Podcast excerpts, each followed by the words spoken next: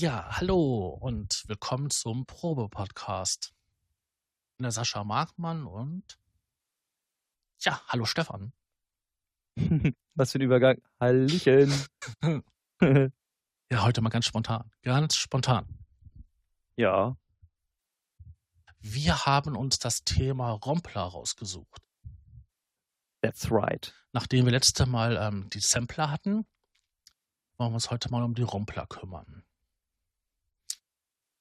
Hast du eine Idee, was ein Rompler ist? Ertappt. Gerade Vorbesprechung und dann verkackt. Vorbereitung gleich wieder null. Also, wir hatten ja letztes Mal das Thema Sampler gehabt. Und hm, Ja, genau. ein Rompler ist quasi, hm, ja, so ein Nebenprodukt. Ähm, ein Sampler kann ja Geräusche aufnehmen, dann diese verarbeiten und halt äh, wiedergeben, kann halt ähm, Effekte drauflegen, das Einschwingen, das Ausschwingverhalten verändern, den Ton halt ziemlich bearbeiten. Das kann man mit einem Rompler quasi auch machen, nur dass man keine Töne aufnehmen kann. Das Das- soll man nur abspielen, ne? Ja. Ja, Also es gibt welche, wo man halt sehr, sehr viel einstellen kann.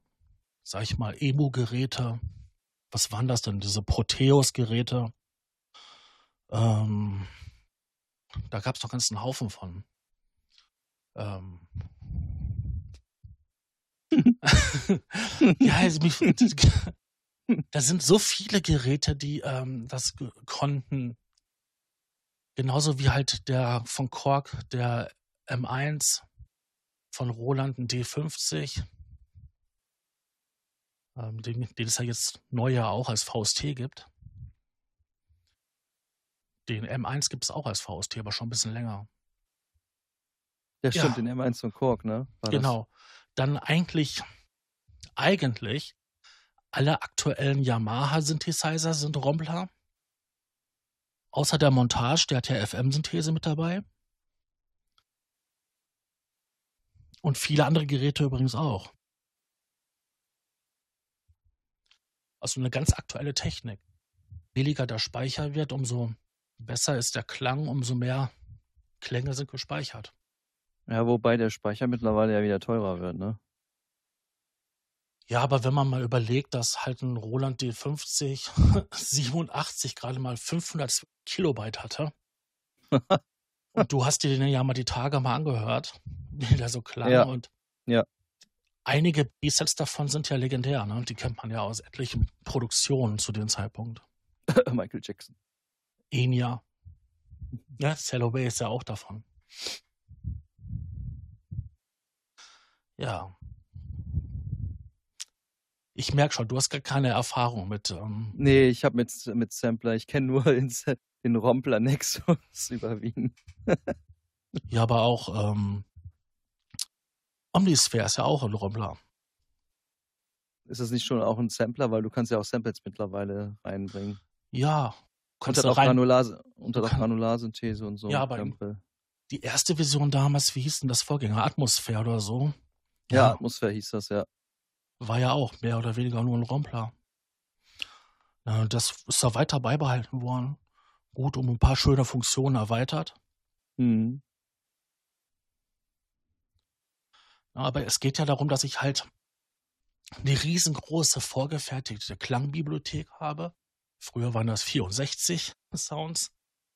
Heute sind das ein paar hundert oder ein paar tausend, die ich ein bisschen editieren kann, verändern kann, passen. Aber nur minimal anpassen, oder? Das war nicht so tiefgreifend wie beim Sampler. Nee, das, das war nie so tiefgreifend. Also ich konnte ähm, Wahrscheinlich Hillkurve, ne? Denk, denke ich mir mal, Genau. Hillkurve konntest du, ne? Einschwingen, Ausschwingen verhalten, dann halt, wenn die Note gehalten wird, dann halt ähm, den Filterverlauf. Resonanz wahrscheinlich. Ja. Irgendwie, ähm, ja, Effekte drauflegen. Und die, der, die hatten auch alle schon so die Effekte so mit drin. So, der D50, der hatte ja so, der war, war da nicht sogar legendär wegen den Effekten teilweise, dass das halt Ja, genau deswegen so, äh, so populär auch war, wegen den Effekten, die noch mit da drin waren, so für die damalige Zeit. Das war so. Das war ja auch so gewesen, wenn du die Effekte ausgeschaltet hast, dann klang das alles ganz grottig. wenn ich überlege, mein erstes äh, Keyboard, das war auch so um die Zeit rum. Ey, wie schrecklich das war. Wie muffig das eigentlich alles geklungen hat. Und man hört auch immer so oktavenweise so Sprünge. Na, darüber hatten wir ja auch letzte Mal bei den Samplern gesprochen. Ja, da hörst ja du dir auch die, du hörst ja auch dieses, wenn die nicht Ja. ganz viel aufgelöst sind von den Tonen, dass nicht jeder Ton einzeln aufgenommen wurde, dann hörst du natürlich die Sprünge, ja. Und das war halt damals den Speicherplatz geschundet. Ja, ja. Ja, vieles eigentlich, ne? Speicherplatz eigentlich. War ja nicht so. Ja, wenn man überlegt hat, also wie gesagt, also der D50 hatte halt ähm, 87, 512 Kilobyte ROM und ähm, in 90ern, Anfang der 90er hatte ein ähm, Aries S5 16 Gigabyte ROM. Nein, 16 Megabyte, Entschuldigung, 16 Megabyte ROM. Okay. Und heute die Geräte, die haben alle so ein, zwei Gigabyte an Samples. Mindestens, ja. Ja, und dann halt die Softwaregeräte so. ja, das ist halt unbegrenzt, ne? Was die Platte halt hergibt. Ja, was der Speicher hergibt, ne? Mittlerweile hast du ja so Speicher, also. Ja, einmal die Festplatte, ne? Und dann so. Und dann Und halt einmal der RAM. und der der RAM. RAM. Aber ähm, ohne diese Geräte, die es damals halt gab, wird es halt viele Musikrichtungen und einige wertvolle Kompositionen gar nicht geben. Aber war das eigentlich bei den ROM-Plern ähnlich wie bei, bei den ähm, Samplern, dass es da auch schon äh, Streaming gab über, über, über äh, meine, Festplatten gab es da ja auch noch nicht so drin, ne? Nee. mhm. Also wir sprechen ja jetzt hier also Ende der 80er, Mitte der 90er. Da war das noch nicht so. Es gab zwar dann später Geräte, die halt so, ein- ja, so ein Zwischending waren, wo du dann auch dann selber Ge Klänge noch reinladen konntest. Und diese dann als, jetzt kommt Anführungszeichen, Oszillatoren, Anführungszeichen verwenden. Das war dann halt im, oh, was, in den TG, in den TG-Geräten oder von den SY von Yamaha, da ging das. Da konntest du dann halt ähm, 4 Megabyte Speichermodule reinpacken und diese konntest du dann selber füllen. Kann, kann man sich das so auf Art vorstellen wie so eine, so eine Art ähm, Preset-Bank, die so auf, auf so einen externen Speicher sozusagen ist? Oder wie kann man Nee, sich das. Du musst das so vorstellen, das war dann nur der reine Klang. Ähm, Und damit hast du dann halt dann dein Klang gebaut, dein, deinen Ton gebaut. Also du, ah. du hast, sag ich mal, aufgenommen. Ja, was soll ich nein, was nehme ich jetzt? Wie du mit einem Löffel gegen Glas schlägst. Ja. Dieses Pling. Und dieses Genau. Pling wurde dann als Schwingungsform quasi für einen Ton genommen. Dann kam halt der Filter drüber und ne, die Hüllkurven und so weiter. Und ähm, bei den Yamaha-Geräten war das so, du konntest vier Stück von diesen Sachen kombinieren. Und dann konntest du quasi zum Einschwingen, hast du den einen Ton genommen, dann, wenn die Note gehalten wird, wieder welche anderen Teile. Und so konntest du quasi halt einen eigenen komplexen Sound bauen. Ah, okay. So war das dann. Genau, und so war das aber auch so ähnlich bei den M1 und Nee, ich frage deshalb, weil ich habe ja das jetzt so im Kopf gehabt, so mir gerade so vorgestellt, so, du hast dann da dein Gerät und dann hast du so, so, Spei so, so eine Art Speicherkarte, schiebst das dann rein und dann hast du halt sozusagen noch ein paar mehr Sounds zur Verfügung oder so. ja, das so gab's. wie, so, so wie so eine Art, ja, Set Bank halt. ja, das so. gab's auch, aber das waren immer zwei Karten. Zwei dir, sogar. genau. okay. Auf der einen waren die Presets drauf, auf der anderen waren halt das Ausgangsmaterial. Ah, okay. Deswegen, äh, wenn du, ähm, was gewesen, ein SY, also 85 oder das, ähm, das Rack-Modul davon, TG 500, glaube ich, war das. Die hatten vier Slotkartenplätze. Zwei Stück für Presets und zwei Stück für ähm, der Sample, also die, das Futter, wo mhm. die Samples drauf waren. Und das war auch nicht gerade billig, das Zeug zu kaufen. Ist es heute aber auch nicht gebraucht. Das ist schon interessant, dass das gebraucht trotzdem noch recht teuer ist, ne? Mhm. Du kriegst auch noch die einzelnen Speicherkarten, um halt zusätzliche Presets abzuspeichern oder selber gebaute ähm, Sounds. Ich glaube, für 64 zusätzliche Sounds bezahlst du mittlerweile über 100 Euro. das ist schon, ne? Von dem Geld, ey. Dass du da schon ja, das Plugins kriegst, ne? das ist manchmal teurer wie der Synthesizer selber. Ist doch genauso bei diesen Emo-Geräten für Proteus und so. Da gibt es doch auch diese ganzen Erweiterungskarten. Lateinmusik, Hip-Hop, R&B-Board, Vintage Keys, ähm, dann so so Dance-Boards. Ja, also das an sowas kenne ich aus. Ich weiß, dass ein Freund von mir, das ist also eigentlich ein Freund von meinem Papa, ähm, der war so Entertainer, so Musik-Entertainer und der hat aber auch so ein sogenanntes Expander-Modul. Und da konntest du wirklich nur mit MIDI reingehen und da konntest du das einfach abfeuern. Ja, genau, das hatte ich damals auch. Sozusagen, sozusagen, so langsam kommt mir das, wird mir das klar. Wie so, ein, so sozusagen eine Erweiterung, sozusagen für den Fall war das halt eine etwas größere Erweiterung für das äh, Keyboard, damit du noch ein paar mehr Sounds hast, ne? Genau, und die klang auch meistenteils besser als die eingebauten von dem Keyboard selber. Hm. nee, da gab es doch hier halt so von Emu gab es doch dieses Orbit. Orbit hieß das Modul. Die sahen alle gleich aus. Die hatten nur unterschiedliche Farben. Das eine war gelb, das andere war quietschgelb. Dann gab es eins in, in grau, dann eins in so lila. Und das waren immer so verschiedene Musikrichtungen. Das eine war so mehr so transig, das andere war mehr so dance. Das andere war dann halt mehr so R&B und Latein. Dann kam eins mit so Weltsounds. Die hatten alle noch jede Menge Speich Steckplätze für Module. Und so konntest du dann halt, ähm, ich glaube, vier Stück waren das. Und bei den ganz großen, die sind Proteus 2500, konntest du, glaube ich, vier, acht Stück einbauen. Und dort waren dann sofort die Presets, aber auch neue Wellenformen mit dabei. Du konntest halt selber die Sounds machen oder halt ja, das vorgefertigte Futter verwenden. Und die waren halt sehr, sehr beliebt. Sind die das heute auch noch? Oder ist es jetzt eher nicht mehr so? Ähm, die findest du noch in etlichen Studios. Ich bin jetzt hier gerade auf der Seite, wo ich hier so ein EMI Orbit 90, 90 sehe, so ein genau. gelbes. Genau, und die sahen alle gleich aus, nur unterschiedliche Farbe. Und da waren halt unterschiedliche Klänge drin.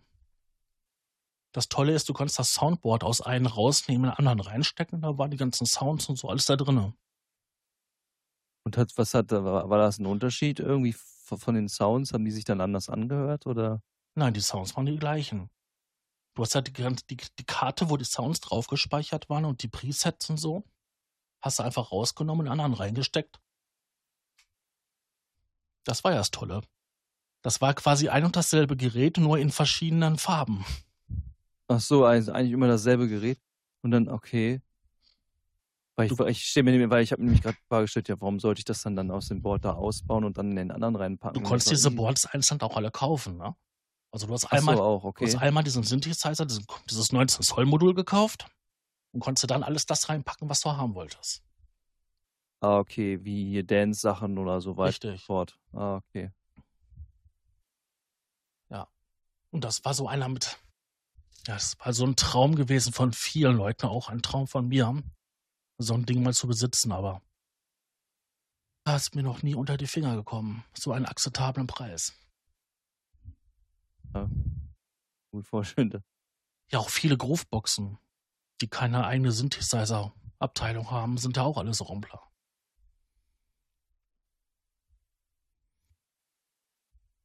Ja, wenn man sich überlegt, wie, um, wie, es ist sehr unbewusst so in, ineinander ineinander verschmilzt, so, dass man das gar nicht mehr so wahrnimmt, wo der Ursprung herkommt. Das finde ich schon echt äh, cool irgendwie. Ja, das war ja so ein Zeitpunkt gewesen, wo die Leute ja schon die Schnauze von diesen analogen Klangerzeuger voll hatten. Dann gab es ja schon so Sachen wie den DX7. Ähm, das war ja ein Verkaufsrenner schlechthin. Ähm, da machen wir auch mal eine eigene Folge drüber, über FM-Synthese. Und äh, die wollten einfach mal was anderes hören. Und dann waren auch ja realistische Sounds mal gefragt. Also, dass das Klavier sich anhört wie ein Klavier und nicht wie so ein E-Piano, was ein bisschen vergewaltigt ist. Ne? Hm. Ja, oder auch mal Streicher, dass man sowas haben wollte. Oder auch so brachiale Bläser, die auch so ein bisschen digital sind, aber auch irgendwie noch warm und analog. Ja, und so kam dann halt, dass halt diese ja, digitalen Geräte halt immer beliebter wurden. Und bezahlbar vor allen Dingen. Ne? Was hat man damals für Moog-Synthesizer bezahlt?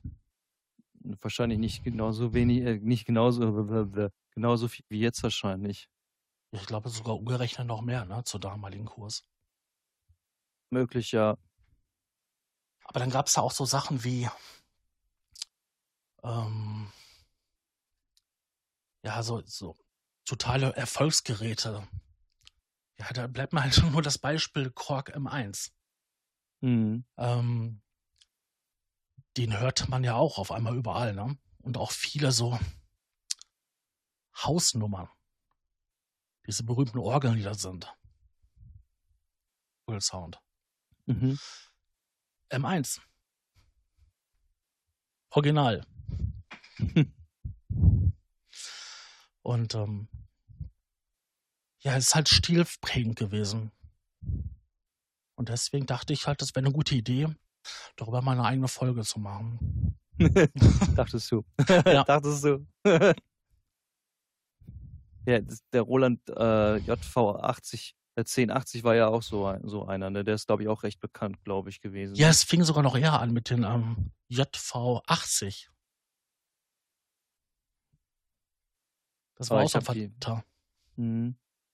Ist ja. ja mittlerweile ja auch als Plugin so, also ich der hat sage und schreibe 4 Megabyte. Da lacht man heute drüber. Ja, aber es ist verwunderlich, wie gut das manchmal klingt. Ja, das, das stimmt. Aber das liegt wahrscheinlich auch an, an der Hardware, ne? Die, die Chips, die da verbaut wurden und so, ne? Ja, das ist ja so beliebt, dass es ja Roland jetzt wieder als Hardware-Gerät rausgebracht hat. Den TG, den D50. Der, den den D50, ja, als kleines Modell, als kleine Serie war das. Genau, ne? dieses Boutique-Ding. Ja. Ah, ja, und, ja, ja. Und okay. als ähm, Software in ihrer Cloud. Ja, die Software, das weiß ich ja. Und das, das D50 habe ich auch mitbekommen. Ich wusste nicht mehr, welche, wie, wie die Serie hieß, aber Boutique war das, stimmt. Ja, und die Leute haben es gekauft, ne? Die haben damals für viel, viel Geld das Ding gekauft und heute nochmal für weniger Geld. Für ein Apfel und ein Ei fast, ne? Ja, das stimmt. Das ist verdammt billig billiger als manche Gebrauchtgeräte auf dem Markt. Ja, das ist natürlich schon heftig. Ja. Aber sind die klanglich, diese Boutique-Serie, ist die vom, ich meine, da werden ja nicht dieselben Chips drin sein, da werden wahrscheinlich andere drin sein, weil es die wahrscheinlich genau. gar nicht mehr gibt, oder? Genau. Also das, das heißt, die Entschuldigung, dass ich unterbreche, aber das heißt ja eigentlich im Endschluss ja eigentlich, dass die auch ein bisschen anders klingen als die damalige Hardware.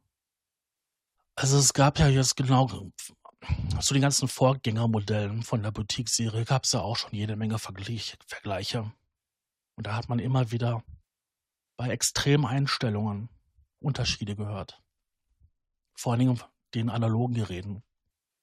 Also die äh, Boutique-Serie, die halt die, die großen Roland-Namen emulieren. Mhm. Die Jupiter, Jupiter 8, Juno. Da hat man das bei extremen Einstellungen, hat man das gehört. Ich weiß gar nicht, wie das jetzt bei den ähm, D50 ist, aber der war damals ja auch schon digital. Die werden da einfach nur die, die Samples reingeladen haben und die Schaltung emulieren.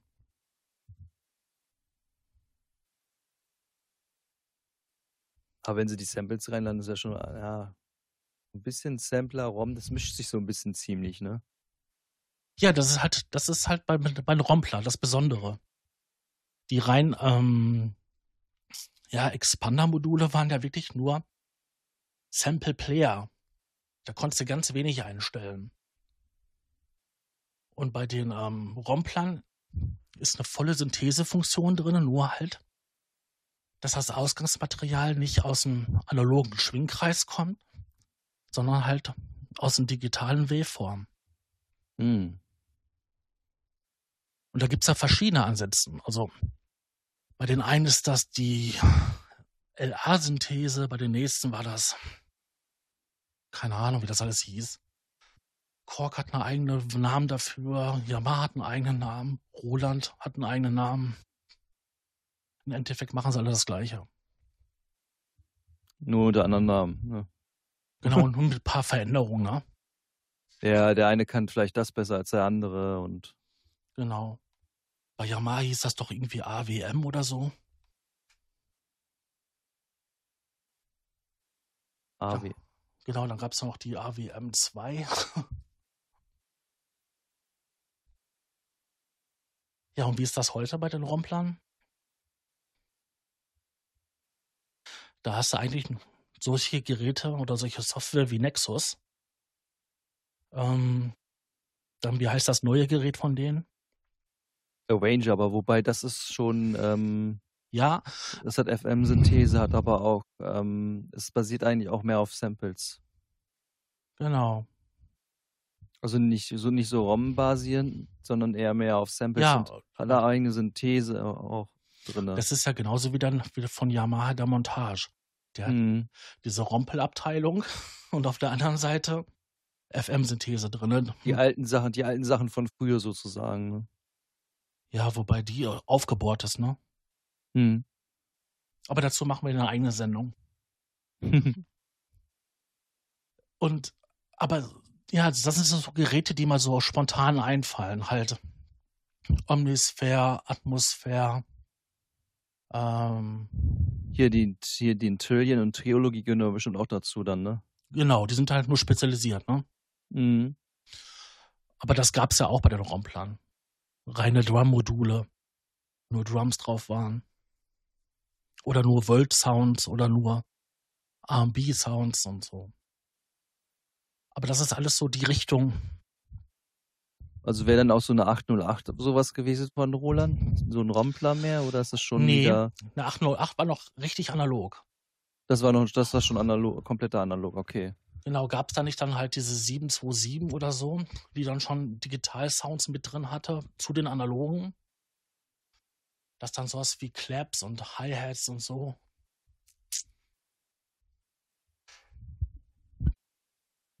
Das weiß ich gerade gar nicht. Also diese ganzen, die ganzen Drum-Geschichten, Modul, also Drum-Sachen, so, die haben mich eigentlich nie so wirklich interessiert.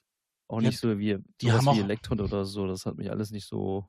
Das waren immer so Sachen gewesen, die auch damals, wie ich angefangen habe, noch schweineteuer waren oder sehr beliebt. Und heute noch umso mehr teurer. Nee, aber das war so. Also dann diese ah, 606 oder so.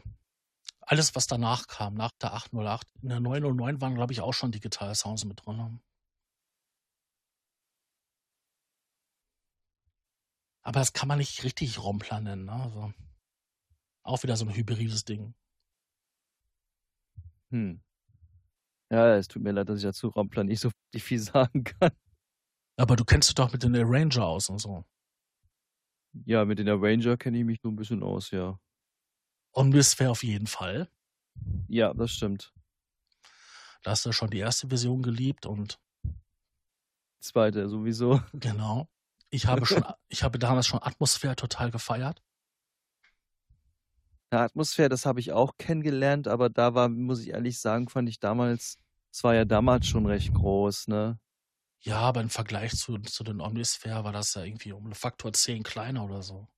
Ja, aber damals fand ich das schon ziemlich, fand ich das schon ziemlich groß und habe da eigentlich das erst recht spät kennengelernt, erst durch einen Freund irgendwie, dass es dieses Plugin überhaupt gibt. So, Aber der Sound da war damals beeindruckend.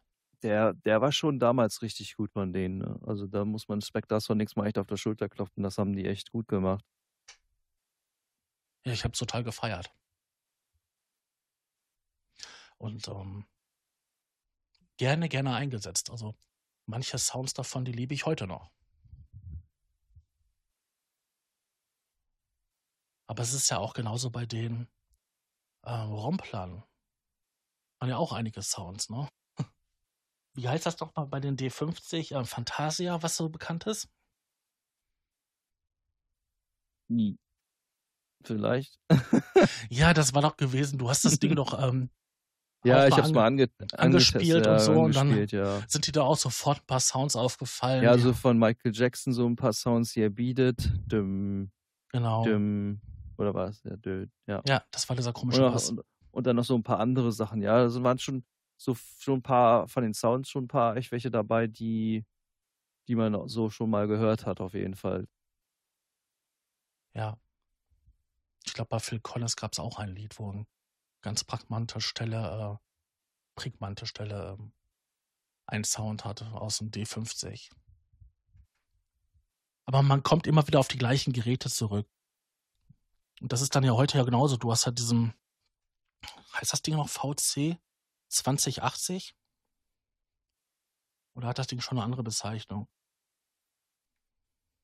Äh, ich kann da gerade mit gar nichts anfangen, VC 2080. Ja, du hast ja den, den VC80 gehabt. Dann gab es ja die Erweiterung davon, das war ja der 1080. Und dann gab es später halt auch den 2080, glaube ich. Der konnte auch schon ein bisschen samplen mit dabei. Ach, du meinst die Roland-Geräte, meinst du? Genau, bei den Roland-Geräten. Mhm. Hm, okay. Ja, aber es sind immer wieder irgendwelche Sounds bei, die man halt aus Rock und Pop kennt wo sich die Leute halt nie Gedanken gemacht haben, um die Sounds ein bisschen anzupassen. ist es heute nicht anders? Heute ist es auch Ja, du hörst total viel, also Omnisphere-Sounds höre ich alle Nasen lang. Ich finde auch Nexus auch so ein Kandidat. Ja, Nexus. Hast du dir mal den Preis angeguckt? Ja, kommt doch an, welche Version du meinst. Ich meine jetzt mit allen. Ja, so die 3000. Ne? Nee, ist schon mittlerweile bei 7,4. Alter. Äh, 4-7, Mann, 4-7. 4-7, ey. Mit allen 120 ähm, Erweiterungen. Dafür alles kaufen kann, ey. Ja, und da ist ja auch das Eingreifen nicht so. Ich meine, die haben das schon ein bisschen aufgebohrter mittlerweile, glaube ich. Ja, in der Version 2 haben sie das aufgebohrter. Mhm. Also da hast du ja, glaube ich, auch wie Gate und, und, und, und Art, das war ja, glaube ich, schon immer drin. Und ich weiß nicht, ob da jetzt noch ein paar andere, das Lexus ist ja jetzt nicht so, das ist ja, nutze ich ja nicht. Nee, das nutzt ähm, man nicht mehr. Also wie das damals, also wie das rauskam oder so, habe ich gedacht, wow, geil. Dann habe ich das eine lange Zeit lang so als, als Ideenlieferant benutzt. Ja, dafür war es auch cool oder einfach mal so ein bisschen, um, um ein bisschen rumzuklimpern, weil da gab es ja immer so, so Sequenzen, die, also es waren so Sequenzen, die waren. Also links hast du dann deine Sequenz gehabt mit Rum und, und, und äh, Arps etc. Und auf der rechten Seite hattest du dann halt wo du dann halt spielen konntest, die mhm. Melodie. Das, das war, oder irgendwie was anderes spielen konntest. Aber ich fand immer sehr oft, es ist, fällt mir auch sehr oft bei, bei den Arranger auf, dass manche Sachen echt ähm, sehr speziell sind, dass man das gar nicht so spielen kann, weil die wirklich für, für eine gewisse Richtung ausgelegt Genau. Genau, das ist auch vor allen Dingen auch in den ähm, Erweiterungen. Die sind immer so, so themengebunden. Das eine ist dann Elektro-Sounds, dann halt irgendwelche alten Elektro-Sounds, dann hörst du auf einmal Sachen, die du so bei Kraftwerk so ansiedeln würdest. genau. Dann haben sie auch irgendwelche Sequenzen schon dabei gebaut, die sich dann so, so ähnlich anhören wie Autobahnen oder ähnlich anhören wie die Roboter oder so ähnlich wie ähm, das Model. Ja, und dann denke ich mir immer so, ja, sehr kreativ, äh, lieber ähm, Entwickler. Ja. Das ist aber auch bei den Arrangern genauso. Ja, das ist mir da auch schon aufgefallen. Sehr stark. Also da hast du teilweise richtig coole Sequenzen. Teilweise denkst du so, boah, geil, aber eigentlich, vielleicht fehlt mir da auch die Aktivität, ich weiß es nicht, aber irgendwie ist es irgendwie so, dass du bist da echt so gebunden an, an diesen Sound und wenn du dann deine irgendeine Melodie spielen willst und so, dass es dann wieder irgendwie ist manchmal gar nicht so, was du dann spielen willst und so. Also das fällt mir das persönlich auf. Wie das bei anderen ist, weiß ich nicht. Ja, das ist das Problem bei diesen ganzen vorgefertigten Sachen. Wenn ich mir jetzt zum Beispiel so einen Roland-Synthesizer oder ähm, ähm, von Yamaha oder so, du hast da zwar fertige Sequenzen drin und fertige ähm, Apacheos und diese ganzen Sounds und so, aber ich kann überall eingreifen, kann überall ein bisschen basteln, kann halt ähm, mit einem Apacheo eine Sequenz steuern. Mhm.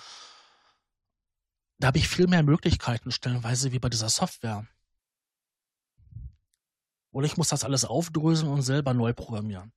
Ich hatte mal ein, ähm, ja, ja, so ein, so ein Rompler-Hybrid-Ding mit ähm, virtuellen analogen Klangerzeugung. Ich weiß gar nicht mehr, wie das hieß. Da waren ein paar Sequenzen drin.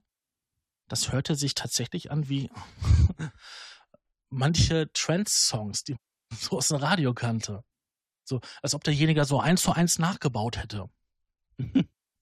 und wenn du dann so ganze Akkorde gegriffen hast, dann wurde das riesengroß und opulent und riesen voluminös und du dachtest echt so, wow, geil. Aber im Endeffekt hättest du das nicht immer verwenden können, weil auf diese ähm, Notenfolge ja schon irgendwelche Rechte sind.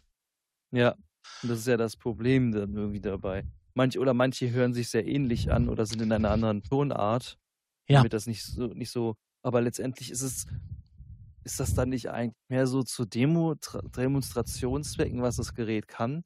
Weil ich finde, das, ich meine, das kannst du ja nicht so wirklich. Ich meine, okay, heute wird viel verwendet, aber Ja, ich weiß, was du meinst. so einer, ist man da nicht so einer ge- ge- gewissen ähm, äh, Grenzzone wegen rechtlichen ja, Eigentum etc. und p. diese Presets sind eigentlich äh, urheberrechtlich geschützt. Sei es die Sequenzen, sei es die Sounds. Jetzt ist das so, dass bei den Synthesizern ähm, derjenige dafür entlohnt wurde und man halt das, die freie Nutzung hat. Das ist ja genauso, als wenn ich eine Sample-CD gekauft habe. Die Sachen darf ich ja auch verwenden für meine Produktion. Ja. Aber ob das ähm, bei allen Geräten so ist oder wenn dann irgendwelche Melodien nachgebaut sind, tja, ich weiß ja nicht. Ich hatte mal ein Problem gehabt und schon wäre fast ein Rechtsstreit gewesen. Ich hatte das gleiche Preset verwendet wie jemanden in einem Track. Und da meinte dann derjenige, ich hätte das Ding original nachgebaut. Ja, Dabei war es nur Preset. das war ein Preset, ja. Das haben dann auch die anderen Kollegen in dem Board alle, ich glaube, das war damals noch bei Electronic Attack, auch dann halt ähm, so gesehen. Das war einfach nur ein Lückenfüller. Weißt, so, man hat sein Arrangement gebaut und da hatte dann halt diese, hm, das passt einfach so gut. Und warum soll ich dann etwas anpassen, wenn es passt? Ja, wenn es schon fertig auf Teller serviert wird, dann musst du es nur noch essen. Richtig. Und ähm, nee, da kann man merken, dass man halt sich doch echt Ärger einhandeln kann, wenn man fertig produziert, also fertiges Futter verwendet.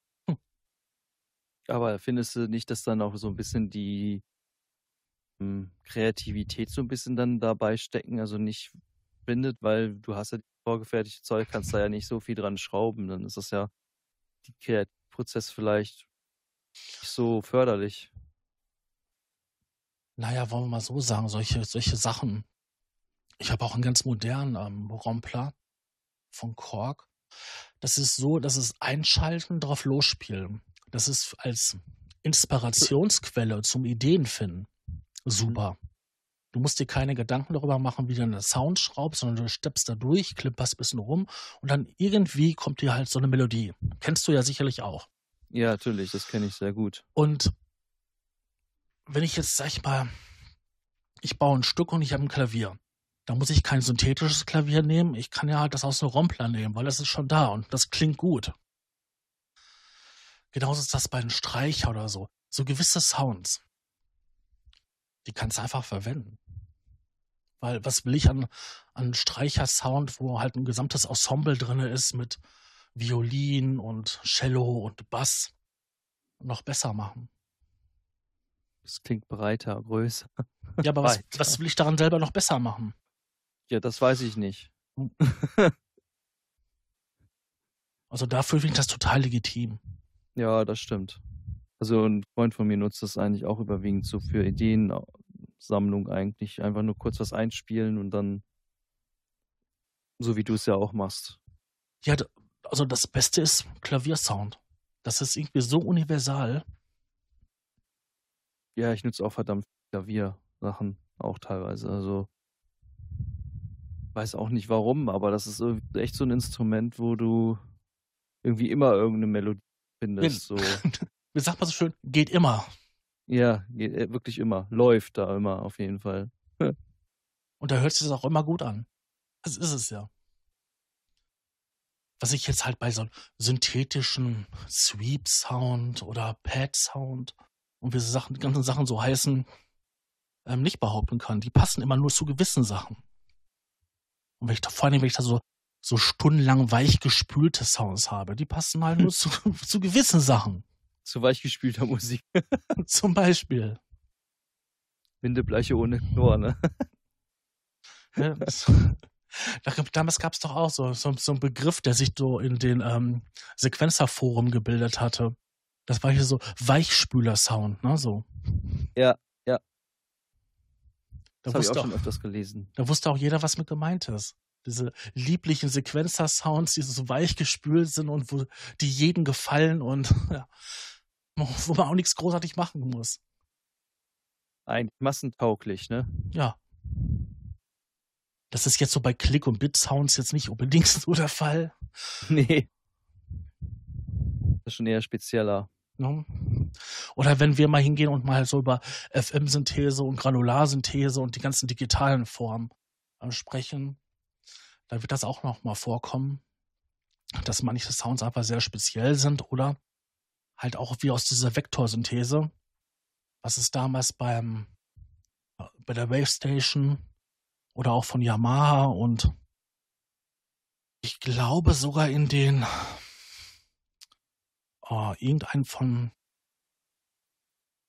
ach, da gab es noch, oh, fällt mir leider nicht ein, der Name. Ähm, VS.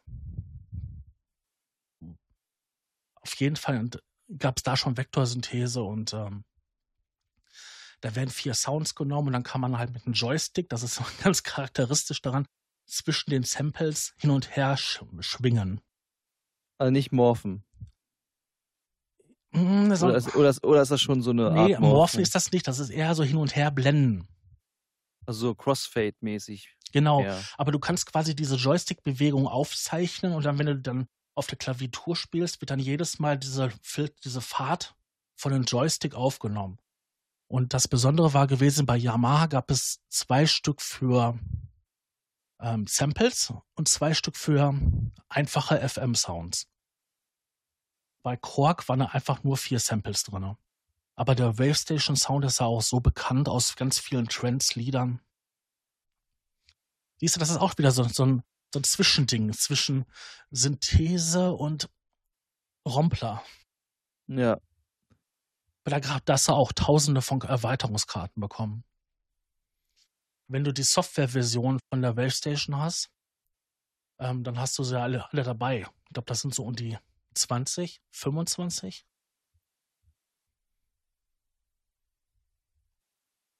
Was? Und da sind auch ganz viele bekannte Sounds bei. Ja, aber da beschäftigen wir uns auch mal bei, der, bei den digitalen Synthesizern. Wobei der Rompler ja auch ein digitaler ist, aber das ist, ja, das, das, das verschmilzt alles so ein bisschen ineinander. Ne? Das ist also. Man könnte ja auch die, die virtuellen analogen, könnte man auch sagen, sind ja auch digitale, ne? Aber es sind halt keine Rompler und. Ja. Wie ich schon sagte, die, die Rompler sind halt stilprägend gewesen. Was Besonderes halt. Ich könnte jetzt schleimen, aber ich lasse es.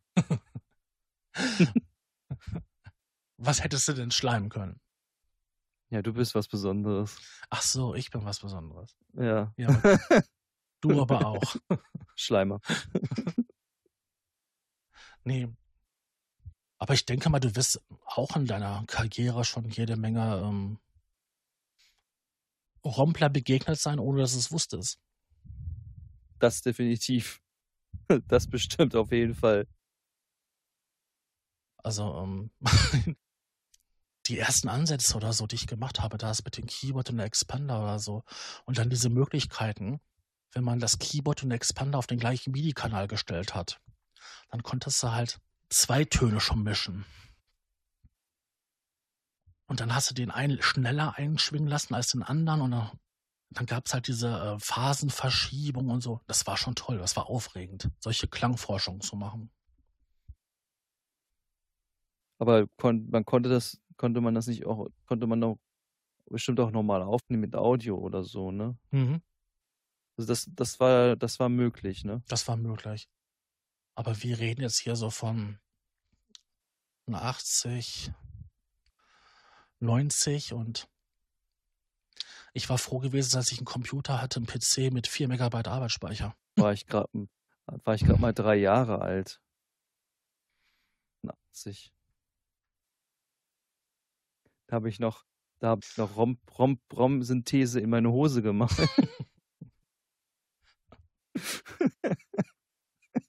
Also auch alles braunen Scheiß. ja, genau. Ja, der braune Ton, ne? O-Ton. Ah. Es gibt viele schöne Erinnerungen an, diese Zeit. Da habe ich damit eine Tonbandmaschine, ähm, die vierspurig benutzt und mit einer Spur das aufgenommen, die nächste Spur das, dann die nächste Spur wieder, dann ähm, das abgemischt, quasi auf die dritte Spur geschrieben. Und dann hatte ich wieder drei frei und dann konnte ich wieder so schichten. Da musste es natürlich mit den Sounds, die sich am besten angehört haben, anfangen, weil jedes Mal mit den Überschreiben wurde das immer alles muffiger. Da hat man keine Probleme gekriegt wegen, wegen irgendwelchen ja, Latenzen oder irgendwie sowas, wenn du das immer aufnimmst und so, MIDI, ich weiß nicht, ob es da auf die Geräte MIDI-Clock konnten. Nein, die hatten das natürlich alles gehabt, aber ich hatte kein Geld gehabt, für ein MIDI-Interface zu kaufen. Also haben wir das alles analog auf Bandmaschinen aufgenommen. Dann hatte ich dann so zwei Stück da stehen gehabt, dann konntest du von der einen rüberspielen auf die andere oder hast die mitlaufen lassen und hast eine Boah, neue das muss, Spur. Ja, du, muss eine Riesenfummelei gewesen sein. ja, du musstest auch tight sein, ne? Just in time. Also wenn du da falsch gespielt hast, konntest du gleich immer alles neu machen, ne? Ja, vor allem, wenn es nicht aufgefallen ist und du schon ziemlich weit fortgeschritten warst. Ah, Oder du hast halt eine Mehrspurmaschine gehabt. Also ich war ja schon froh gewesen, wie ich dann eine hatte, die vier Spuren aufnehmen konnte. Ja, das sind ja alles so Zeiten, die habe ich ja alle noch, habe ich ja alle gar nicht so miterlebt. So. Also ich weiß, dass es diese Geräte gibt, diese Multitrack-Recorder und viel, ne, aber wirklich besessen habe ich natürlich da nie eins. Also nicht, es gibt Leute, die in meinem Alter sind, das schon benutzt haben, aber ich nicht. Aber das Coole war gewesen, hatte ich auch einen Klassenkamerad da gehabt, der auch, ähm, der war eigentlich Schlagzeuger, hatte sich dann auch ein Keyboard gewünscht, hat dann zu Weihnachten eins bekommen, dann haben wir es getroffen und dann haben wir einfach die Tonbandmaschine angeschmissen, ein einfaches Mischpult dazwischen und haben dann halt ähm, drauf losgespielt und haben dann nach vier Stunden, nachdem das Band dann voll war, aufgehört. da war nämlich, ähm, ja, vier Stunden Band durchgelaufen. Ja, das wäre doch mal was irgendwie als Beilage hier für den Podcast. Ja, da waren ganz lustige Sachen halt. ne? Hast du die Aufnahmen noch? Ähm, ich glaube nicht, nein. Mano. Das muss so vier, 94 muss das gewesen sein. Hätte jetzt gern gewusst, wie das war, ey. Das Blöde ist, ich habe auch meine ganzen Kassetten alle entsorgt, da war auch viel davon drauf. Weil ich habe kein Abspielgerät mit Kassetten. Ich auch nicht. Ja, aber das waren so Sachen gewesen, die ich so damit verbinde, ne? Mit ähm, diesen Romplan, mit PCM, Wellenform und wie das alles hieß und auch so diese ganzen ähm, MIDI ja, Erweiterungen für die PC oder so, das waren ja auch alles primitive Rompler. Hier diese ähm, von Yamaha hieß das Mu Mu 100 und Mu 128 oder wie das alles hieß. Von Roland hieß das doch SC und TM32. Das waren alles so Geräte, die man damals sich neben den PC gestellt hat, um halt einen schöneren Spielesound zu haben. Ich überlege, wie einfach wir es jetzt mittlerweile haben, ist das schon, ne? Ja, also diese, ähm, wie hieß das denn damals? Wavetable-Synthese? Die hast du heute einfach als stinknormale Erweiterung sogar in Windows mit drin. Dieser, wenn du, wenn du kein ähm, MIDI-Interface dran hast oder so und du spielst ein MIDI ab, kommen ja auf einmal Töne raus. Ja, Microsoft-Dings ist das dann. Genau, das ist ursprünglich, glaube ich, ein Roland oder Yamaha-Modul. Ich weiß, da gab es dann auch noch so andere Software, zum Beispiel von Brasco oder so. Und da klang das dann nochmal viel geiler. Ja. Da hat auch, glaube ich, Roland auch solche Sachen gehabt, irgendwie. So kann, kann, Canavas oder so ähnlich. Genau. Sound Canavas. Genau, das war auch sowas, ne? Mhm. Ja, CS. CS-Module. Oder SC-Module? SC-Module, SC. Sound Canavas. Das war echt geil. Ich hatte sogar für meine Soundkarte, die ich mir das damals kaufen können, so ein, so ein Tochterboard, was man auf der Soundkarte draufsteckt. Jahre später war das ein kleiner Chip auf der Soundkarte drauf. Dann war da irgendwie Yamaha oder Roland Branding drauf und dann war das die Wavetable-Synthese. Was im Endeffekt, ah, ja, kann ich mich auch noch erinnern. Was im Endeffekt ja nur ein Rompler-Sound war, ne? Weil da ja die fertigen ähm, ja, Samples drin waren. Da gab es sogar Tools, um halt auf bestimmte Module neue Samples draufzuschieben. Ja, das war halt eine Technologie, die damals ganz, ganz fortschrittlich war, weil Arbeitsspeicher so teuer war und groß. Ja, gut, nicht groß. Dann hatte man halt solche digitalen Synthesizer, wo dann halt fertige Soundfetzen gespeichert waren woraus man dann halt schöne Melodien und Klänge erzeugen konnte. Echt, wie verrückt das ist, ne? Und heute lade ich mir mal eben eine 20 Gigabyte große ähm, Library aus dem Netz. Und Wobei, das ist ja dann wieder ein Sampler für, meistens ja. für einen Sampler, ne? Ja, aber ich, die werden doch fast immer wie ein Rompler benutzt. Ja, das stimmt. Und ähm, wenn ich mir dann denke, dass ich mir da so vielleicht zehn Prozent von den Sounds gefallen, die ich auch für mich verwenden könnte, dann denke ich mir immer so, ach, war das früher schön gewesen und einfach. Aber ich glaube, das kommt wieder zurück, oder? Was meinst du? Ja, guck dir mal den Markt an von den ganzen ähm, Bibliotheken das wird doch immer verrückter, immer größer. Wie groß war es von äh, dieses, dieses Shrill-Paket? 28 Megabyte? Gigabyte? Aber eigentlich noch wenig. Die Streicher haben mehr, ne? Ja, gut, diese Orchesterdinger haben ja noch mehr, ne? Aber ich meine ja so Sachen, die halt, die, worauf viele scharf waren, dass man das ähm, kaufen konnte oder sich auf eine andere Art und Weise besorgen konnte. Da fällt mir so Thrill ein in letzter Zeit. Wo man extra drauf gewartet hatte, dass nur noch der äh, Kontaktplayer auf der richtigen Vision verfügbar war, das nutzen zu können. Ja, aber das ist auch so. Das ist, das ist auch so eine Software. Entweder musst du dich total tief reinarbeiten, um die Synthese zu verstehen, oder benutzt es als Sample Player. Und dann bist du beim Rompler. Ja, ein bisschen mehr Sample Player. Also da ist dann Ne? Kontakt ja in dem Fall ja der größte Sample-Rompler sozusagen in dem Fall. Ja, du passt das halt gleich ein bisschen an, ne? So hier einschwingen, ausschwingen, vielleicht noch ein bisschen Filter und ein paar Effekte ein bisschen verändern. Passt zu meinem Musikstil gut. Das ist einer mit der größten, ne? Mhm. Da versucht er jetzt Steinberg mit ihrem Produkt ja auch dran zu kratzen, aber ich, solange die keine Knallerbibliotheken haben, Wobei die, wobei die Sounds eigentlich schon ganz gut geworden sind in den letzten Jahren, sind die, haben die schon einiges gemacht, finde ich. Ja, aber sobald, solange die keinen Knaller haben, ne? Ja. Muss auch erstmal so, so eine Art Durchbruch kommen, so dass das dann bei jedem noch ankommt, dass die Sounds eigentlich gar nicht mal so schlecht Ja. Und die Möglichkeiten, die dir da geboten werden, die sind ja schon cool. enorm. Aber wie gesagt, das, die Leute kaufen einfach nur diese Sounds, laden sie rein, klicken durch, ja, das kann ich verwenden, das kann ich verwenden. So, dann hast du diese tollen Bibliothekfunktionen, machst ein Sternchen dahinter, machst vielleicht zwei Sternchen dahinter und dann sortierst du das danach. Dann verwendest du nur noch die Sounds, die du immer verwendest. Ja, das stimmt. also man hat ja so seine Grundsachen so, die man gerne mal hört, ne? Gerne mag. Ja, ich bin mir sicher, wenn man diese Bibliotheken ausmisten könnte.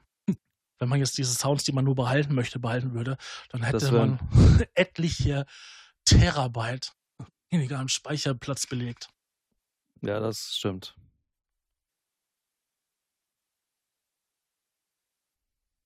Aber es geht ja nicht so einfach. Nee, das geht noch nicht. Vielleicht kommt das mal.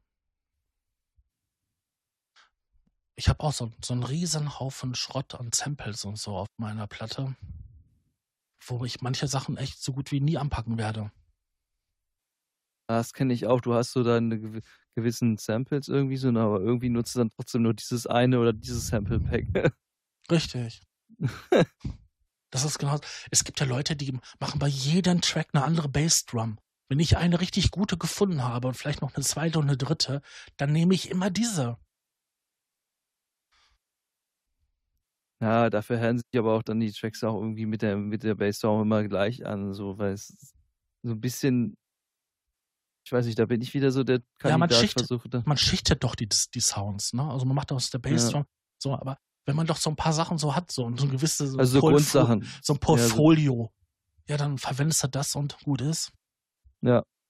Aber es gibt tatsächlich Leute, die bauen, die schrauben sich sogar für jeden Track eine einzelne Bassdrum. Was ich gar nicht so schlecht finde, weil es ist sehr individuell, ne? Klar, dauert natürlich mehr Zeit, ist logisch. Aber es ist halt individu kann sehr individuell sein, dieser Sound, was ich eigentlich sehr befürworte. Hm, naja. Ja, da siehst du, das ist da, da gehen die Meinungen so ein bisschen auseinander, ne? Ja, ich hatte zwar den Vorteil, dass ich mir halt die, ähm, darüber müssen wir uns auch ein Thema machen, dass ich mir den Sound quasi passend den Grundsound meines Tracks machen könnte. Was ja viele, viele Vorteile hat. Äh, Und ähm, ich könnte das quasi maßgeschneidert machen, aber dann muss ich das ja auch mit jedem Sound machen. Und das kann in Arbeit ausarten. Vor allem, wenn ich Sample-Material verwende. Aber dafür hast du auch was Schönes, Einzigartiges. Ja, das hast du auf jeden Fall dann. Aber es ist dann aber auch in dem Punkt natürlich auch so, dass du, weil das natürlich daran angepasst ist, dann hast du auf jeden Fall das Problem, dass du das für einen anderen Tr- Song-Track benutzen kannst, weil das einfach dafür abgestimmt ist. Oder du Das- produzierst alle Tracks in der gleichen Tonart. Oder das, ja. Das ist ja mittlerweile auch Standard. Ich habe einen Bekannten gehört, der ähm, ja so ein bisschen groovigere Musik, die so ein bisschen treibender ist, ne? Und äh, der sagte, der hat einen Kollegen, der hat einen Track, den nimmt er dann auseinander und baut quasi dann wieder einen neuen Track aus den, aus den Elementen, die er vorhatte. Ja. Das ist kein Wunder, dass sich das immer alles gleich anhört. Cy Recycling, ne? Ja, das ist hier Wertstoffhofe 2.0. Also ich weiß, es gab mal ähm, eine Producer, der, der hat auch irgendwie, da hast du das Lied gehört, das erste, und hast den anderen auch angehört und irgendwie haben die sich alle genauso angehört. Also ich glaube, der hat das genauso gemacht. Ja, was ist so die guten alten Zeiten geworden, wo der Musiker in der Mitte von einer Synthesizer-Burg stand, saß, ja, ja, das ist und dann vorbei. über Stunden lang irgendwelche treibenden Sounds gemacht so ein Klaus Schulz oder so. Aber was auch, wen ich auch cool finde, Col- Colin Benders. Ja, zum Beispiel. Colin Bender, der ist auch richtig geil. Das war so ein richtiger Modular-Pionier. Also der stellt sich da hin und ist da am Schrauben oder machen und dann denkst du teilweise so, boah, geil, ey. Oder hier so, so Kebo. der halt ähm, moderne Instrumente und auch Klassiker verwendet. Darunter auch jede Menge Rompler oder virtuell analoge Geräte. Ja, das ist auch so. Da steht auch so eine, mitten so eine Burg drin und dann. Aber der macht wenig eigene Musik, der spielt ziemlich viel ähm, Sachen nach. Wenn man so auf YouTube guckt oder so, da findet man so Crockett Theme und alles Mögliche. Am bekannten am Synthesizer-Lieder in den letzten Jahrzehnten. Covergeschichten habe ich auch angefangen. ja, das macht auch am meisten Spaß, ne? Ich meine, ich habe das auch damals gemacht und da meine Schwester viel musikalischer war als ich, habe ich dann meine Schwester immer die ähm, Noten herausfinden lassen. Und äh, ich habe das dann halt nachgespielt. Ja, das würde sich falsch anhören. Also kann man seine Schwester auch ja, dazu bringen. Nein, ich wollte es nicht sagen. Meine, ich wollte es nicht sagen. Meine Schwester ist wesentlich musikalischer. Die war ja so gut gewesen, dass die halt ähm, zur Musikhochschule gehen können. Also die hat ja Querflöte gespielt und ich habe ähm, Keyboard, dann hat sie später noch Klavier dazu genommen und Triangel. nee, meine gesamte Familie ist sehr musikalisch. Eine Tante und ein Onkel von mir, die spielen Dudelsack und ähm, Klarinette. Ähm, meine Mutter spielt Querflöte, meine Schwester spielt Querflöte und ich kann Klavier spielen. Ja, ich so ein bisschen, äh, so ein bisschen auch, aber auch nicht wirklich gut. Keyboard ein bisschen, aber auch nicht wirklich gut. Mein Vater kann Orgel spielen, so ein bisschen, aber auch nicht wirklich gut. Und ähm, ja, auch ein bisschen Keyboard. Man merkt, dass es eindeutig irgendwie die weibliche Seite da in meiner Familie besser bestückt. In, zwei, in zweier Hinsichten. Ne? Ja, aber die haben mehr Talent. Ich habe irgendwie aus meinen die haben mehr Talent. Weniger, ich habe irgendwie aus meinem weniger Talent mehr gemacht als die, weil ich mache ja heute okay. noch Musik und äh, meine Mutter, meine Schwester irgendwie nicht. Das ist eigentlich auch schade. Ich merke das aber auch irgendwie im Freundeskreis, dass viele angefangen haben und ja, dann nicht mehr irgendwie was machen. Noch ein paar vereinzelte Leute, mit denen ich auch noch Kontakt habe und mit denen ich auch was zusammen mache. Aber es hat ist sehr, ist sehr zurückgegangen bei den Leuten. Ja, das ist das Problem. Irgendwie äh, fangen die Leute, sag ich mal, im Teenageralter an. Da hat man noch ganz viel Zeit. Ja. Und spätestens, wenn das Berufsleben da ist und dann Freundin und Verpflichtung oder noch Familie und Kind, ja, dann, dann, ist es erstmal vorbei so. und dann kommt das Jahre später wieder bei manchen. Ja, da habe ich auch die so. Und dann haben sie alles in der Zwischenzeit verkauft und dann ähm, kaufen sich alles wieder neu. Kaufen sich alles wieder neu und dann wundern sie sich über die Preise. Und warum es nicht geht.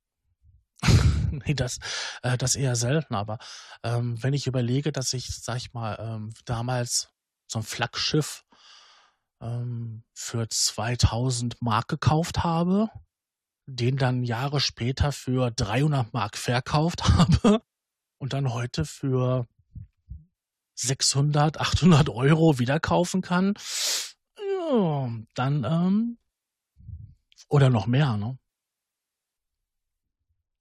So ein Juno 8 oder so, der bringt es dann mal eben auf 3000 Euro. Ja, das, sind, das ist aber auch wieder schon echt so, so eine Art sind, sind Vintage, ne? Feeling dann. Ja, aber wie halt ein DX7 oder so draußen war und die ganzen Digital so, die ganzen Rompler, da wollte keiner mehr das digital, das analoge Zeug haben. ist das für Schleuderpreise verklatscht worden.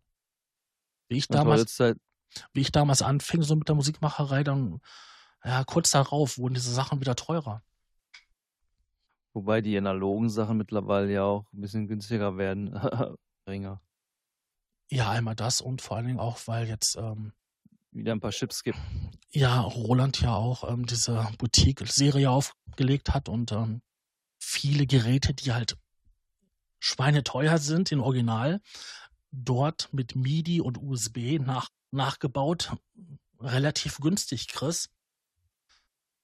Fallen auch die Preise für die für die Schätzchen, ne? Angebot und Nachfrage, ne? Ja. Also ganz ehrlich, ähm, ob ich mir eine originale ähm, 909 oder 808 kaufe oder ich mir die Boutique-Serie, das ist ein Riesenunterschied finanziell gesehen. Klanglich hört man das fast gar nicht. Da würden jetzt welche sagen, äh, da widerspreche ich dir. Ja, aber das sind doch nur bei den Extremeinstellungen. Und wenn später im Mix oder so, ey, das geht doch alles so unter, diese kleinen Nulljunksen, wo der Sound abweicht. Bin ja so ein Annonce-Freak, ne? Ja, aber.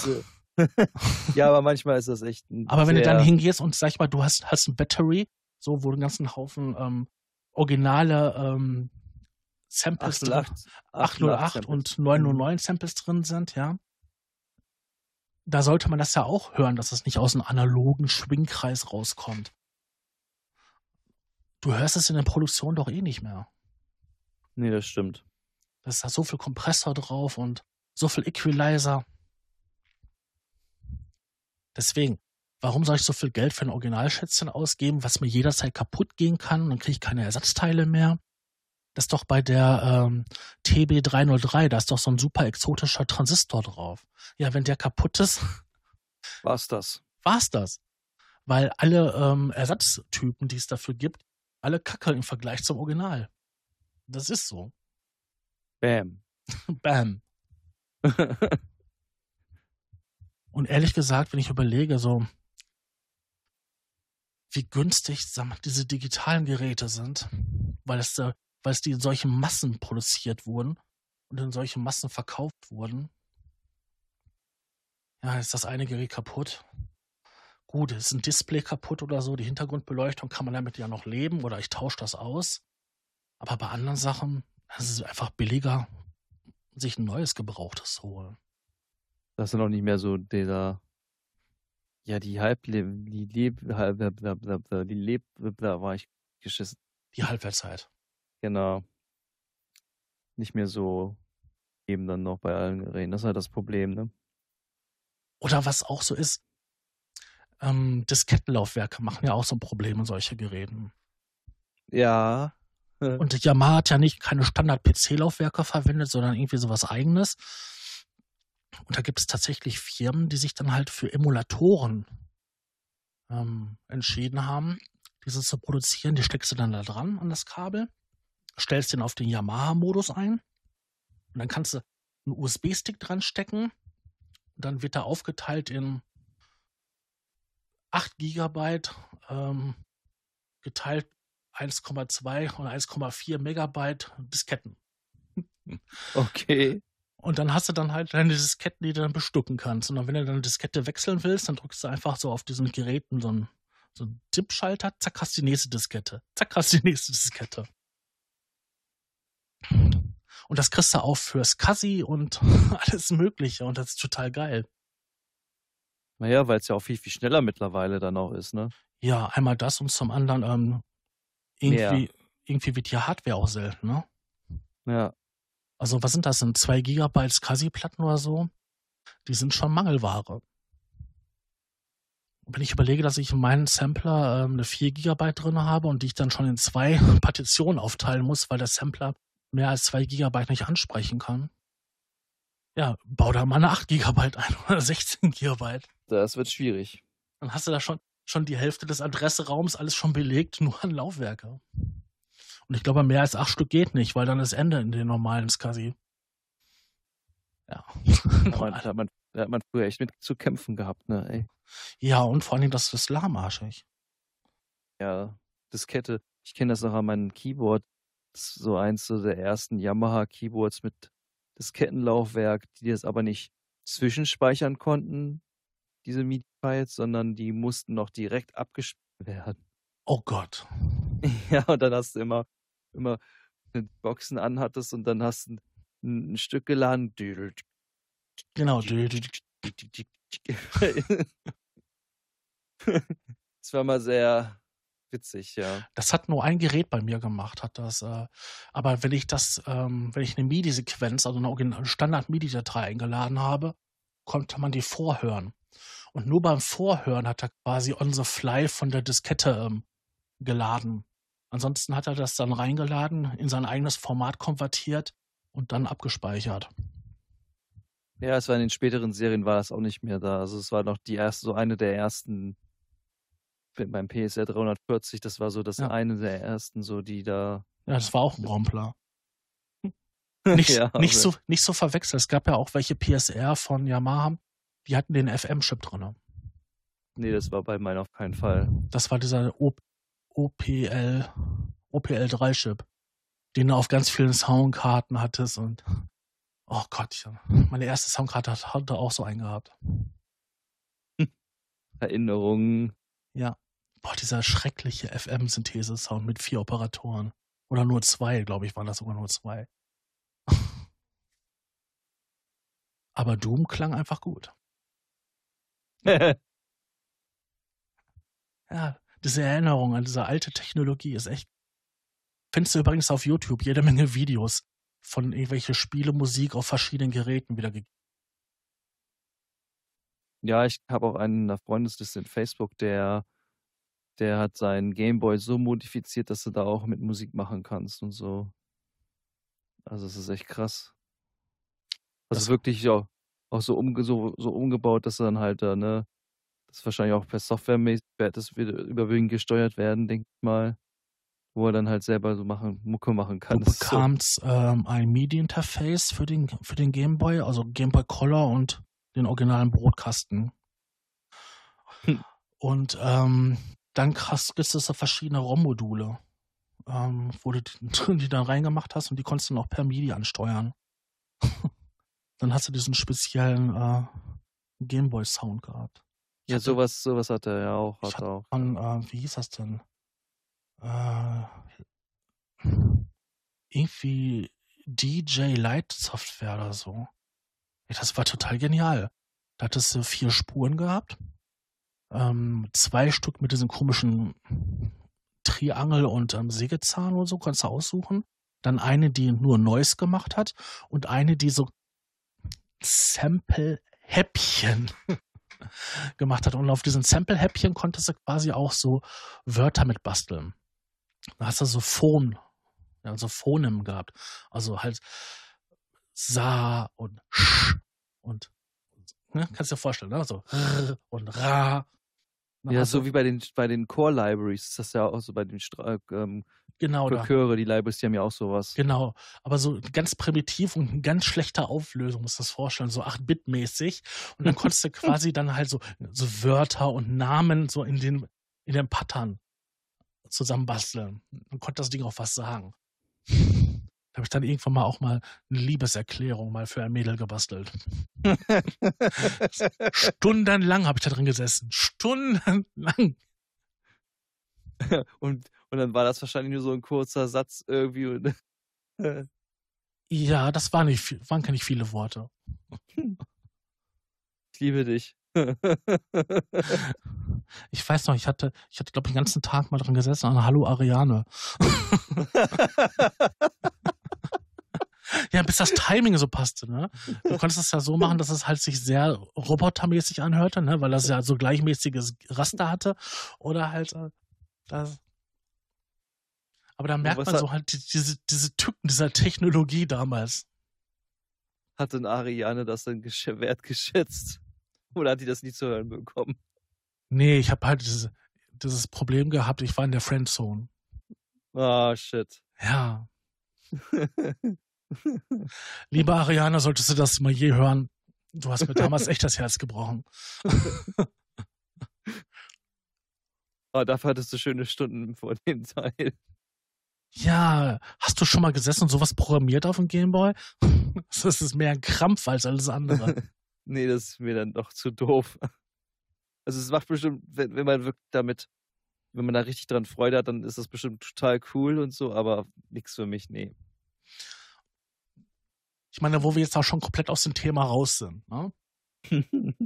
Ähm, diese, wie heißt denn diese, diese klitzekleine Firma, die diese Geräte baut, die aussehen wie Taschenrechner? Casio. Nein, Tand- Tangerine Engineering oder so? Ah ja, genau, Tangent Engineer. Casio. Könntest du dir Ja. vorstellen, darauf Musik zu produzieren?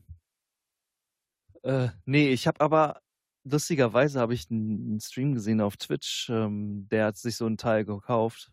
Mhm. Und die haben dann da rumgef rumgesch rumgespielt. Da gab's dann so 'ne Kuh, die dann immer so geblinkt und so. Die habe ich dann immer LS habe ich dann immer geschrieben LSD-Kuh. Also, die Fand haben ich ja auch irgendwie total cool. Also, du hast es ist es ja auch sehr spielerisch auch auf 'ner gewissen Weise. Zwar mit minimalen Entschuldigung, dass ich da mit minimalen, simplen Zubehörsachen wie so 'n so 'n Gummiband mit so 'n irgend 'n Drehteil, was dann mitdreht, wenn du das dann verbindest und und und so weiter und so fort. Also, es ist echt gewesen so, aber darauf zu machen, ne. Also, bei diesen Geräten, die sehen das sehen ja alle alle gleich aus. Wie 'n Taschenrechner, haben die gleiche, ähm, Eingabestruktur, ne? Dann halt diese 2 Potis. Dann haben manche noch 'n Mikrofon noch dabei und da gab's einen das war das einzigste Interessante daran. Wenn du den gekauft hast, hast du automatisch dazu diese Microtronic bekommen. Kennst du das Plugin? Ja. Das ist auch dieses Drum-Ding da, Genau. ne? Und dann konntest du quasi, ähm, Sachen, die du aufm PC mit Microtronic gebastelt hast, übertragen auf den, ähm keine Ahnung, wie das Ding Ja, die haben ja so komische Bezeichnungen, ne? So Also 24, 14 und Also, was ich da wovon ich gesprochen habe, das war das OP OPT war das, glaube ich, OPT1 Ja, das oder das ist ja dieses OP1. Keyboard-Teil. Ja, dieses etwas größere ist das, ja. Genau, aber ich meine jetzt diese Taschenrechnermodule. Ja, ja, ja, ich weiß, welche du meinst. Und Ja, die haben ja diese komischen ja. Bezeichnungen, ne? So vier 12, 14 und jetzt haben sie schon irgendwie 24 oder 26. Und auf jeden Fall bei einem davon kannst du dann den Sound quasi per Lautsprecher dann übertragen in das Gerät. Und dann hast du die gleichen Pattern wie aufm PC. Und das habe ich mir echt witzig vorgestellt. Aber dann hatte ich mal so 'n Ding in der Hand gehabt. Uh, ja, war schlimmer gewesen als damals ein Gameboy, ne? Obwohl du schon mehr Knöpfe hattest. Ja. Aber du hast da ja verschiedene Module, ne? Zum Beispiel einer, der auch so Arkaden-Sounds macht, dann einen, der so Ja. 8-Bit-Sounds macht. Wobei der Arkaden-Sounds, da kannst du keine Sounds schrauben, sondern nur so abfeuern. Und bei den anderen kannst du ja schon so 'n bisschen was schrauben ja, was so weit wie man's nennen kann, schrauben kann an den Sounds und da bisschen mehr Vielfalt hat. Ähm, witzige Dinger, aber um damit wirklich Musik zu produzieren, stelle ich mir das echt kompliziert vor. Fricklig. Hm. Ja, wenn Leute da darauf stehen und da auch vielleicht so ja, weiß ich nicht, wie man das so nennen soll, sehr affin da drin sind und so, dann kann man bestimmt da richtig coole Sachen mitmachen. Also Ja, ich stelle es mir ist das halt es cool ist vor. natürlich es es ist natürlich 'n Produkt, was, äh so eher so 'n Nischenprodukt, würde ich jetzt das eher mal so Ja. sagen. Na ja, so spez was Spezielles eher. Ich kann mir das eher so cool vorstellen, wenn du so 'n Ding hast und du bist damit, sage ich mal, im Bus oder so, fährst dann oder mit der U-Bahn und fährst von Haltestelle zu Haltestelle so, das Ding kurz rausholen, kannst ein bisschen klimpern oder so. Solche Ansätze gibt es ja fürs iPad oder für das fürs Smartphone ja auch. Ja, holst erst mal in der Straßenbahn deinen Monotron raus von Korg. Ja, genau. Dicke, fette Batterie musst du auch mit dabei haben. Am besten nimmst du noch 'n kleinen Gitarrenverstärker mit, damit du alle nerven kannst. Richtig. Resonanz so richtig schön aufdrehen, damit auch jeder Ohrenschmerz kriegt. Ja. Aber das ist du kannst heute quasi 'n ganzes Studio ja in so 'n kleinen Aktenkoffer reinpacken, ne? Wenn du überlegst, diese Ja. Boutique-Geräte oder so, noch 'n paar andere, da sind echt klein geworden, die Sachen. Ja, es wird auch viel drauf geachtet, auch auch soundkartenmäßig. Guck mal, wie viele Soundkarten es mittlerweile gibt für für US also als USB, wo du halt für Laptop und so 'n Kram wie viele Sachen es da mittlerweile gibt, ne? Also, auch das Arturia Fuse, was du da mittlerweile für Anschlüsse hast an diesem ganzen Ja. USB-Interface. Also, es ist so Wahnsinn. Also, das ist es das ist schon echt beeindruckend, so weil einfach viele Leute unterwegs sind oder sie haben sind müssen immer pendeln, weil sie zum Studium müssen und so weiter und so fort und keine Ahnung oder so. Da ist so was natürlich echt praktisch, ne? Ja. Du bist halt mobil, ne? Ja. Kannst dann mal ganz schnell irgendwie mit deinem Laptop dann draußen, wenn du irgendwo bist, irgendwie nimmst du dann mit dem Interface was auf oder was, keine Ahnung, irgendwas einfangen. Ich habe auch 'n USB-Interface für den Laptop, ne? Oder wenn ich am anderen PC bin und äh, wo ich halt keine gute Soundkarte eingebaut habe, kann ich das, das USB-Interface mitnehmen. Ich, hau mir, ich hatte mir da zwar ein paar Probleme mit ein, was Latenzen so angeht, aber ich habe halt ein gutes Interface mit. Ne? Und schon Kopfhörerverstärker drin, Mikrofonverstärker drin. Ja, ist alles, was du brauchst. Zwar ne, ohne, du- ohne Phantomspeisung, aber gut, du nimmst halt ein dynamisches Mikrofon, das braucht keiner. Ja. Ja, und du hast alles bei, was du brauchst. Verschiedene Audioqualitäten, verschiedene Sampleraten, verschiedene Bittiefen. Das Ding hat sogar ähm, optischen und Koaxialeingang. Ein- und Ausgänge. Und was total exotisch ist, sogar ein Phono-Eingang für einen Plattenspieler. Ja, das haben ja die wenigsten, ne? Also es gibt ja kaum noch solche, die so, das sind schon echt spezielle Sachen, ne? Also könnte ich ohne Probleme halt äh, einen, Plattenspieler ohne Verstärker, also dieses, ich weiß gar nicht, wie das Ding damals hieß, was man brauchte, um einen Plattenspieler anzuschließen.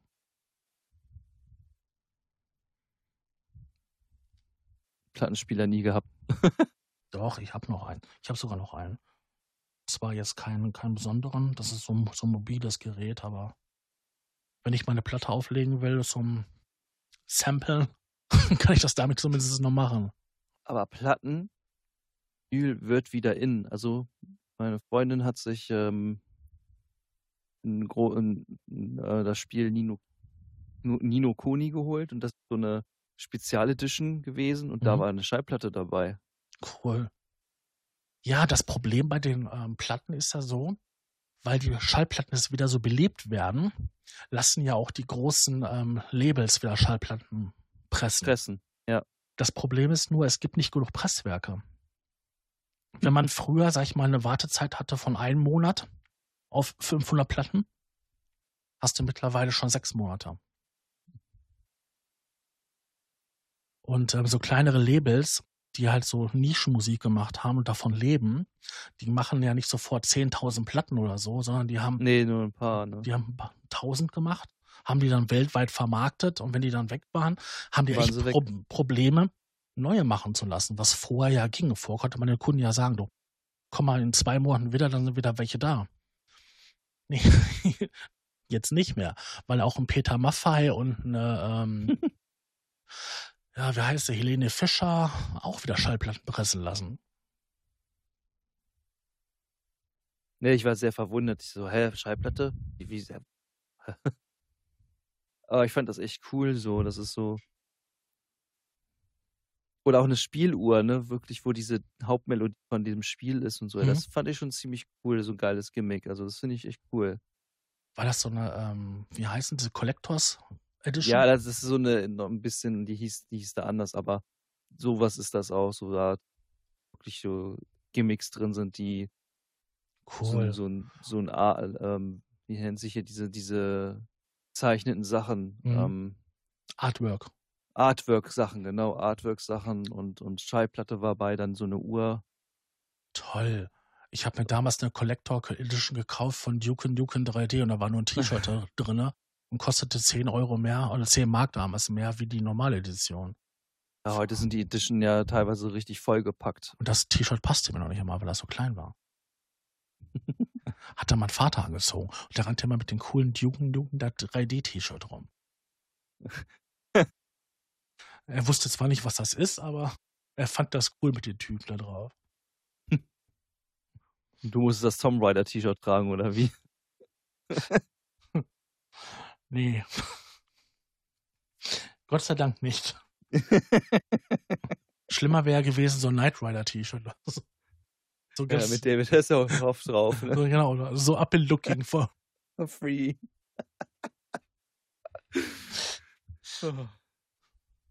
Der ist da heute noch Stein und Bein davon überzeugt, dass er dran schuld ist, dass die Berliner Mauer gefallen ist, ne? Ja, Ja, ja, man soll, man, der Glaube versetzt Berge. richtig. Vor allem, wenn man vollgekotzt auf dem, auf dem Boden liegt und besoffen Hamburger. Mein Gott, das war mal so ein Held gewesen in meiner Kindheit, ne? Ja, ich kenne, das habe ich auch noch Knight Rider, das war so die Serie oder Baywatch, ey, alter Schwede. Richtig. Wo jede Menge Rumpler-Sound zum Einsatz kam. Ich glaube, ich muss mir die Serie nochmal angucken. Welche Knight Rider oder Baywatch? Beide. Oh. Bei der einen bekriegst du einen Tennisarm, das weißt du ja, ne? du meinst Baywatch? Zumindest wenn man halt so 14 Jahre alt ist. Hm. Obwohl, das war nie mein Typ. Anna Nicole Smith oder meinst du äh, Michael Hasselhoff? Ich meinte jetzt eigentlich die weibliche Schauspielerin. Anna bei. Baywatch. Ja, Anna Nicole Smith und wie sie hieß die andere noch? Ahnung. Auf jeden Fall alle, alles irgendwie blonde und viel zu große Busen. Ja. Aber damals war auch schon viel, viel Rumpler-Sound zu hören. Um wieder auf das Thema zurückzukommen. ja, wir sind nicht so ganz abgeschwiffen, ne? Nee. Aber das war halt die Hochzeit gewesen, ne? So. Äh, 80er, ne? Nee, später 80er und dann halt ähm, bis so, ja, Mitte der 90er. Da wurden richtig viele Geräte verkauft. Ja, aber heute, das hält sich heute auch noch, ne? Also, ähm, alle günstigen Synthesizer sind auf Sample basierend. Es sei denn, du hast halt einen virtuell analogen. Das war eine Katze. Das war die virtuelle analoge Katze, ne? Oh.